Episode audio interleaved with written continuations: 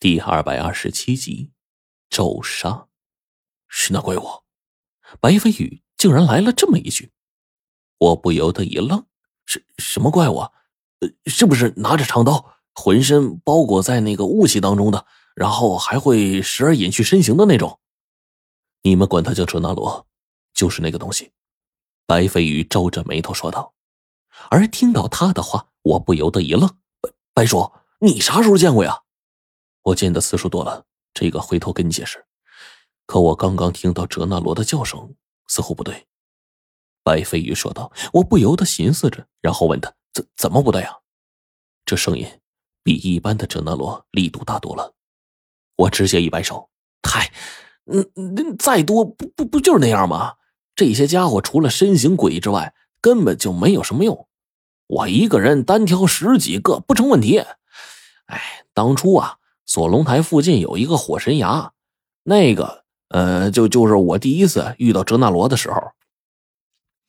呃，当时啊，冰窟窿那猛人一根铜针搞定了三十多个，这些家伙不足畏惧。嗯，更何况呢，我现在又把我师傅道书里的两个威力强大的符咒都掌握了。你确定？白飞宇问道。他转过来，却还是摇了摇头。可我还是不怎么放心呢。也就在这说话之间，我便听到洞内一阵阵排山倒海的声音，好像脚下大地都开始因为哲那罗的叫声而开始颤抖起来了。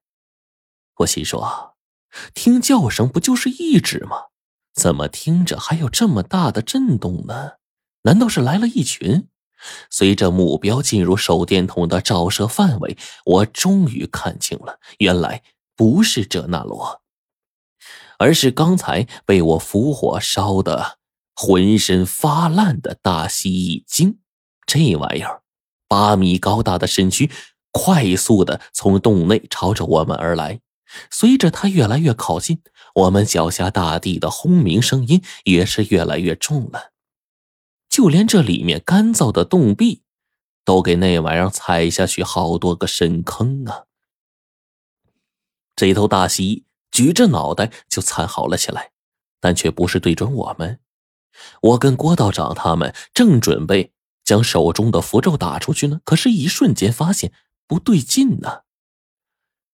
大蜥蜴分明是因为自身吃痛而咆哮，却并不是因为愤怒要置我们于死地。突然，恐怖的景象在这一刻就发生了。蜥蜴精那肚子。竟然在不断的鼓动着，似乎有个什么玩意儿快速的从中冲了出来。那一物啊，不断的在这头大蜥蜴的肚子里动弹着。很快，蜥蜴的肚子就鼓出一个巨大的包，从各个鳞片中啊溢出来潺潺的鲜血，嗷嗷的痛苦的嚎叫声。这是我们所能听见的蜥蜴的最后的声音了。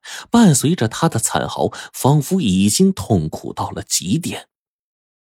终于，一只染血的利爪，就好似无坚不摧的机器，猛的一下，就划破了巨大蜥蜴的肚皮，连着肚子上那一层鳞甲被刺了个七零八落了。那只手臂从中爬了出来。随即，另一只手臂豁然的豁开了那巨大的肠子，整个身躯也从里面钻了出来。那是一只染血的哲那罗。我们在场所有人都吓了一跳。现在在场的八个人当中，只有我跟白飞宇是熟悉哲那罗的，其他人根本就没见过。可不知道为什么。我看到那只哲那罗的时候，竟然也觉得，它果然和其他的同类不怎么相同啊。光是那哲那罗一身的腱子肉，就明显要比其他哲那罗要坚实的多，在他的眼里，更有一种嗜血的光芒。这种目光，我在别的哲那罗身上也有，也看到过，但是根本就不是一个量级的呀。可以这么说吧，从这条哲那罗出场的一刹那，那身上强大的气场给我的感觉就好像是一条尸王从棺材里醒了一样。是尸王，不是飞尸。他一上来，那种气场甚至比我见过的锁龙台里边的那条飞尸更加强大。他从大蜥蜴精的肚子里爬出来，叽里哇啦的说了一些我根本听不懂的话。所有人都皱着眉头，我更是摆开了架势，准备上去啊，试一试他的底子。我当即举起了青铜剑，并不打算给这条哲那罗机会。锵的一声，可是当我的剑狠狠的砍在这条哲那罗的身上，火光四射的时候，我被这个家伙硬度超高的皮肤啊！震得倒退了出去，手中的青铜剑差点脱手而出了，虎口位置更是被震得剧痛难耐，我的整个手掌都开始震动了起来，力道很大。我悄悄退后，对周围的人说：“这是卷宗里说的哲那罗。”郭道长皱着眉头，抚着胡须，这个时候问道：“我点了点头，说。”我们之前见过这些家伙，是在朝拜八通邪人石河的时候，口里不断的吆喝着“哲那罗”三个字，就给他们命名为哲那罗。外表如同金石，好似僵尸般刀枪不入啊！郭道长毕竟是个老先生，手里这功夫啊，却不是我能比得了的。他一下子举起了手中的拂尘，口念咒语。